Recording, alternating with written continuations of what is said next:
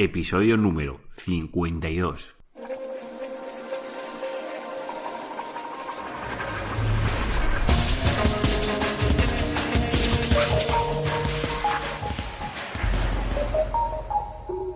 Muy buenos días queridos oyentes, nos encontramos un día más con un nuevo episodio del podcast de SEO Profesional, el programa donde hablo de todo relacionado con el posicionamiento web en buscadores y en otros canales. Como ya también sabéis, hemos incluido también todo lo que es la analítica web y todo lo que es AdWords para tratar en este podcast.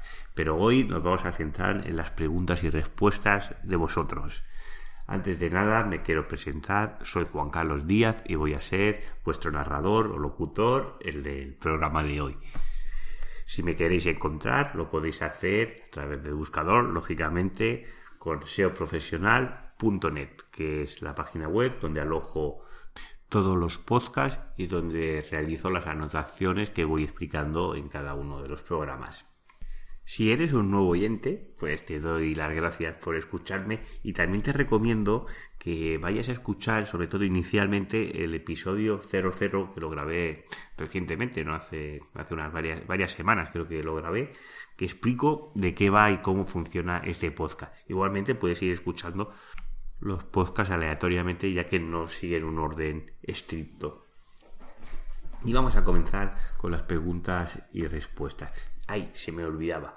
Quiero agradecer a todas las personas las valoraciones de 5 estrellas que he recibido en iTunes. Como ya sabéis, agradezco muchísimo esa acción porque me ayuda a ganar visibilidad en este podcast y poco a poco pues voy ganando más oyentes. Muchísimas gracias y también los me gustas en iVoox.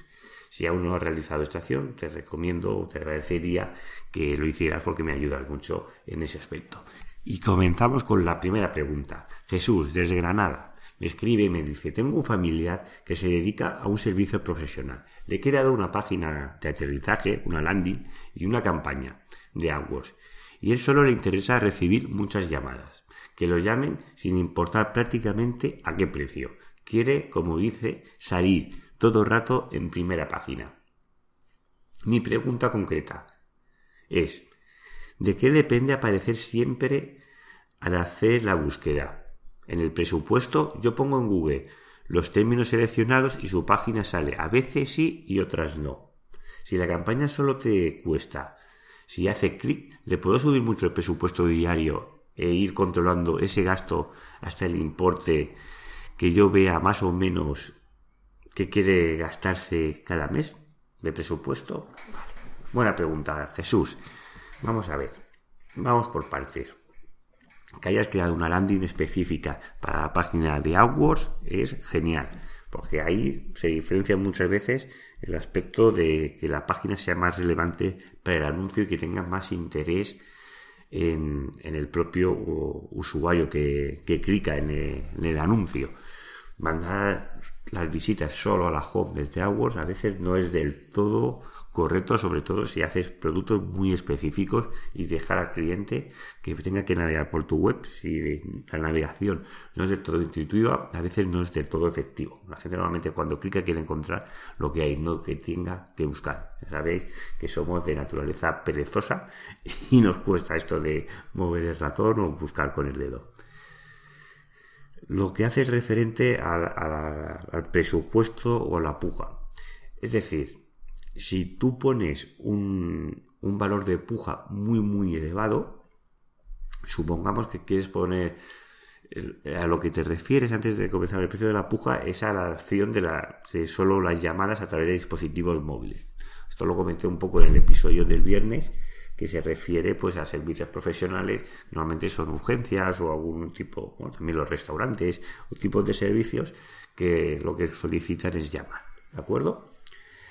Pues si colocas un, eh, un, precio de puja muy elevado, supongamos que la puja media está en un euro. Dice, yo quiero salir siempre. Digo, bueno, pues antes de un euro yo voy a poner 5 euros para intentar salir siempre. ¿Qué pasa? Que si se realizan muchas impresiones y a mí no me, los usuarios no clican en mi anuncio, lo que estoy bajando es mi CTR. Y recuerda que para el valor del ranking el CTR es importante porque al CTR, a ser más bajo, mi precio del anuncio va a ser más alto. Con lo cual, si ponemos un precio muy alto y la gente no nos clica, o no, en este caso no nos llama, pues veremos que el precio de la llamada se nos irá incrementando. Y si las otras pujas, al incrementar tú mucho el precio, entráis en una guerra de precios, que esto suele pasar mucho en sectores donde se conocen los anunciantes, normalmente son nichos muy concretos que se conocen los anunciantes, incluso estos anunciantes han podido salir de la misma empresa y a veces hay recettillas internas que no se han acabado de todo solucionar y entran en una vorágine de, de, puja a ver quién puede pagar más y nos olvidamos del concepto que es captar clientes al menor precio posible. Pues te puede pasar que si tú has incrementado exponencialmente la puja, que estaba en un euro y la has subido a 5, pues que la otra persona la suba a 5. Y la próxima llamada ya no te cueste un euro, te cueste 5. Y luego que el otro suba a 7 y vaya subiendo. O sea que incrementar mucho la puja. Inicialmente yo te recomiendo que pongas mejor, si la puja está en un euro 10, pues que pongas un euro 12. ¿De acuerdo? Pero lo que tienes que intentar es que la calidad del anuncio sea de, de muy buena calidad. Es decir, que la gente cuando lea tu anuncio tengan que clicar. Porque todas las, todas las impresiones que se realizan en el anuncio y no te clican, lo que te está haciendo es bajar el CTR y aumentándoselo a uno de, sus, de tus anunciantes. Con lo cual está favoreciendo que ese anuncio salga por encima tuyo, incluso a menor coste. La otra parte de la pregunta es que a veces salgo y dejo de salir. Claro, eh, esto se fija en el presupuesto diario. En AdWords fijamos un presupuesto diario y supongamos que tienes un presupuesto de 10 euros y el coste de cada, de cada llamada está en un euro. Concretamente, pues podríamos recibir 10 llamadas. Pero claro, porque esto va según las impresiones, tú, tu anuncio se ha podido hacer perfectamente 100 impresiones y solo no hayan llamado 10 personas, con lo cual tenemos el CTR este del 10%. Si tú aumentas mucho el importe máximo diario que quieres gastar en la campaña, pues claro, puedes salir más veces, pero también te vas a gastar ese presupuesto eh, lo que intenta es racionalizar tu anuncio, es decir, que te cliquen para las personas que son más relevantes. Es decir, si una misma persona está haciendo varias veces el clic o buscando y ya está impresionado tu anuncio y no ha clicado, seguramente eh, si vuelves a hacer otra vez la búsqueda, pues a veces salgas o a veces no. ¿Por qué? Porque si Google considera que no es relevante, pues a veces no te va a salir. Lo que Google le interesa es que cada vez que se muestra tu palabra clave, clique en un anuncio, en el tuyo o el de otro competidor, pero a él le interesa que cliques porque es donde tiene su negocio. Es decir, le interesa más que clique en el AdWords que clique en lo que es la búsqueda orgánica, porque su negocio está ahí. Con lo cual, de ahí el CTR. Es importante. Cuando tu CTR es mayor, sabe que Google, tu anuncio, es más, es más relevante, con lo cual tiene más calidad. Y hasta aquí, Jesús, espero que te haya quedado claro. Y vamos a la siguiente pregunta.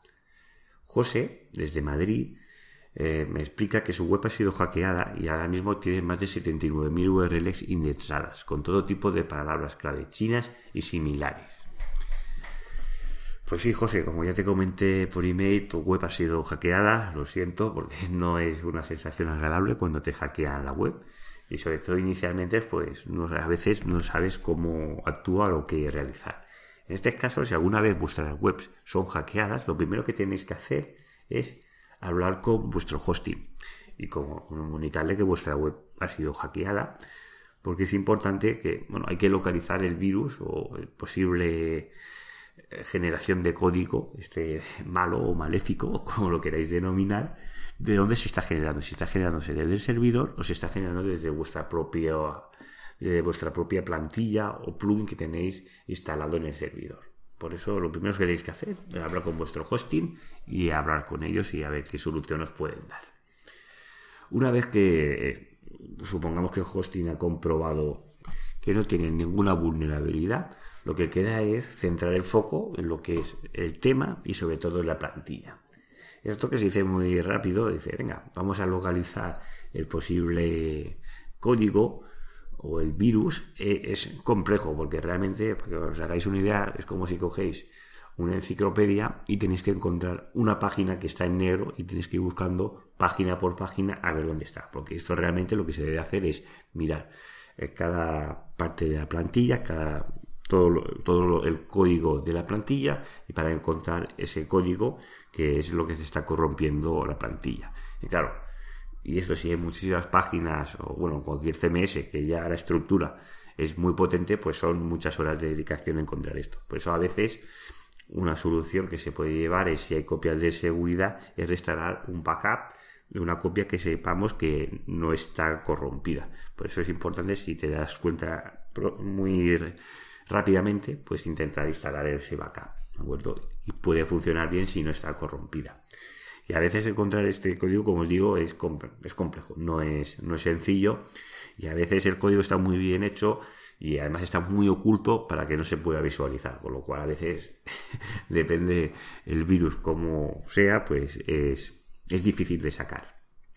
Y lo que se opta es por crear incluso plantillas nuevas o crear una web nueva para porque te ahorras ese trabajo de la búsqueda. Después, una vez que tengas desinfectado la plantilla y hayas pasado, hayas comprobado esa vulnerabilidad, tienes que sobre todo comprobar que no vuelvas a tener esa vulnerabilidad. Es decir, tienes que intentar poner barreras para que no te pueda pasar, pues incrementando la seguridad en el login, bueno, hay una serie de plugins y unas buenas prácticas a la hora de intentar que esto pase, poniendo contraseñas eh, fuertes, que no sea siempre la misma, que no esté vinculada a esa contraseña tu nombre ni nada similar. Todo esto dificulta pues todos los ataques de fuerza bruta que puedas intentar recibir. Otra cosa que también tienes que tener en cuenta, y es muy importante, y sobre todo la urgencia de reparar un tema de un virus, es que Google, a través de Webmaster Tour, si detecta que se están incrementando muy rápidamente pues todo el tema de las indexaciones y todo esto, él detecta que tu web ha sido hackeada. Y porque tu web puede, bueno, cuando tú entras en tu web, te puedes estar descargando pues software malicioso, pues lo que puede hacer es desindexar tu página web hasta que soluciones el tema de la vulnerabilidad.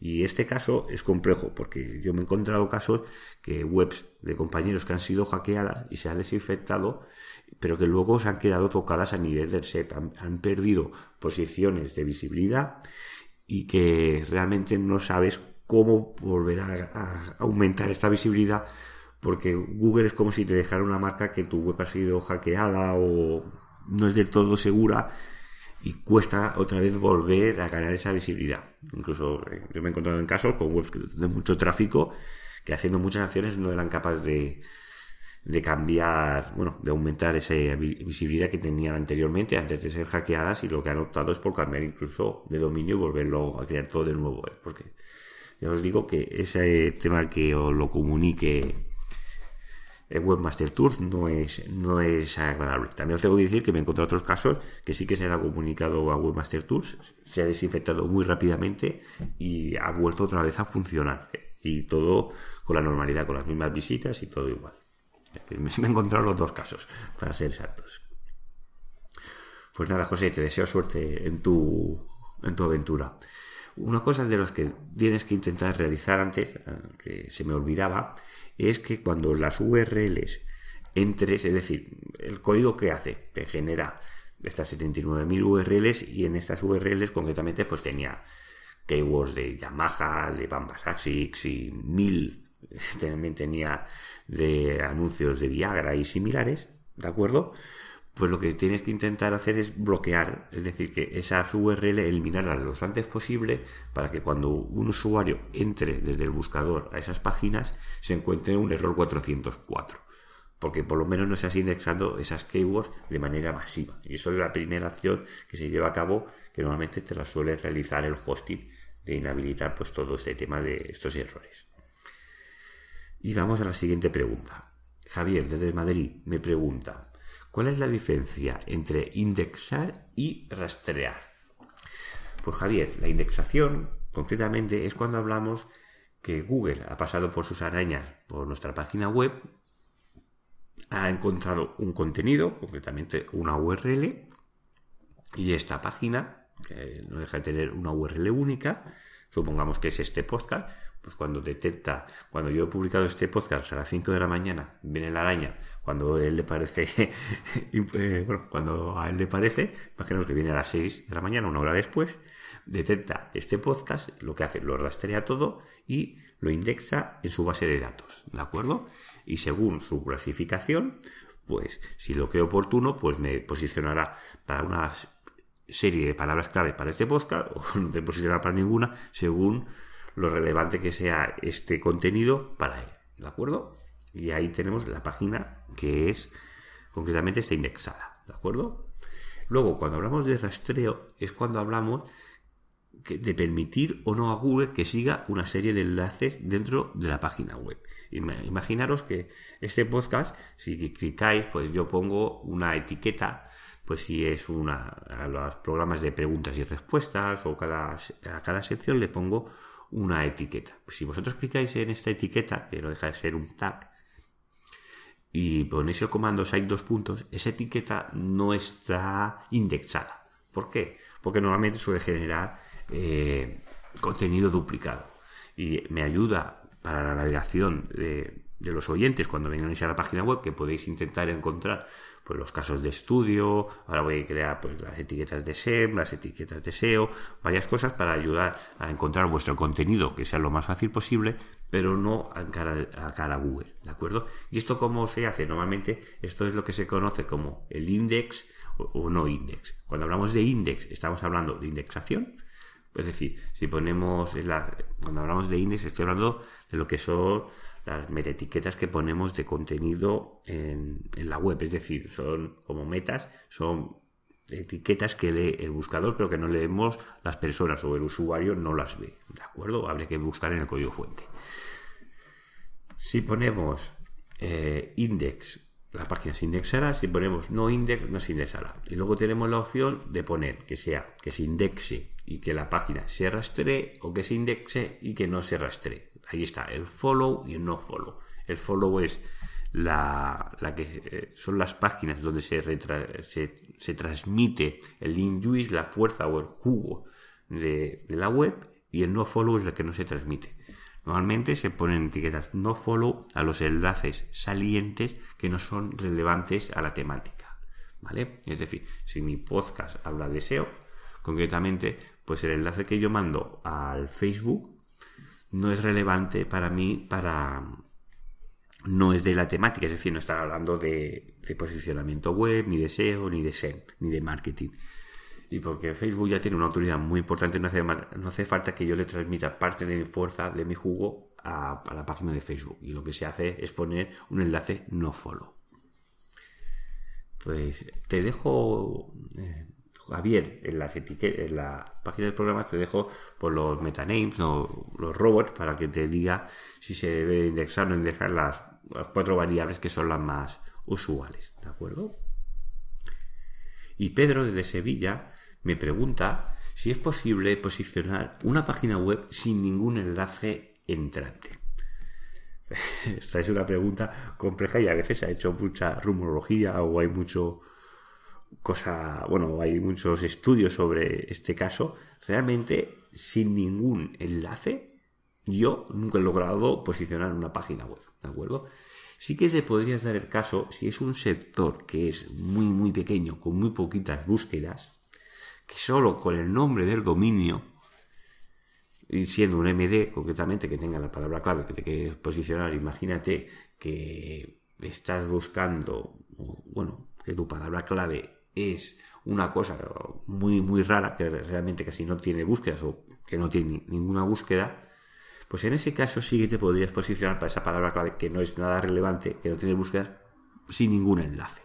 Pero ya te digo que si tiene búsquedas y hay competencia, sin ningún enlace no te vas a posicionar. Ya puede ser que pueden ser que sean muy muy pocos, pero sin ninguno realmente no, porque Google funciona de esta manera, es decir, los enlaces entrantes que recibe una página web son como los votos de autoridad que le estás diciendo a Google que esa página es relevante. Yo sé que esto lo está intentando cambiar, pero a día de hoy no es así, con lo cual es necesario tener estos enlaces entrantes hacia tu página web. Tienen que ser enlaces de forma natural e intentar conseguirlos lo más natural posible. como te dice las directrices de Google, que no se pueden pedir estos enlaces, ni pueden ser enlaces pagados, ni ahora hace poco hacía un anuncio, sobre todo para los enlaces de afiliación, que no puedes, esos enlaces, incluso iba a, iba a hacer hincapié que esos enlaces tienen que ser como no follow, ¿de acuerdo? Es decir, si a mí alguien, supongáis que me regala un jamón, ¿de acuerdo? Y me lo manda al podcast, pues lo agradezco muchísimo y yo le hago mención oye, muchísimas gracias por ese jamón y le mando un enlace no follow a la empresa que me lo ha mandado, ese enlace en sí está comprado, ¿no? A, caras de Google, porque tú estás poniendo un enlace a una página que no tiene nada que ver, sobre todo un jamón, con el SEO, concretamente. Y lo que se dice, oye, si tú quieres hablar que el jamón estaba muy bueno, a mí me parece muy bien, pero el enlace lo pones como no follow. Y el otro día hizo un anuncio en el foro webmaster que se difunda esa noticia que, que va a hacer que va a ser una, que va a hacer una revisión exhaustiva de sobre todo de la afiliación que son estos enlaces que son patrocinados a través de productos que hay una comisión que tienen que ser como enlaces no follow o en este caso de enviar contenido o enviar muestras para que luego te hagan una review pues esos enlaces deberían ser no follow según las recomendaciones de Google y bueno, y hasta aquí las preguntas de hoy. Ya llevamos 21 minutos de programa, con lo cual hemos excedido un pelín. Os quiero agradecer, como siempre, que estás ahí al otro lado escuchándome. Muchísimas gracias. Ya sabéis, no me voy a cansar de repetirlo. También quiero agradecer pues esas valoraciones, como he hecho al principio, del iTunes y de Evox. No quiero hacerme muy pesado, lo digo en todos los programas. Muchísimas gracias.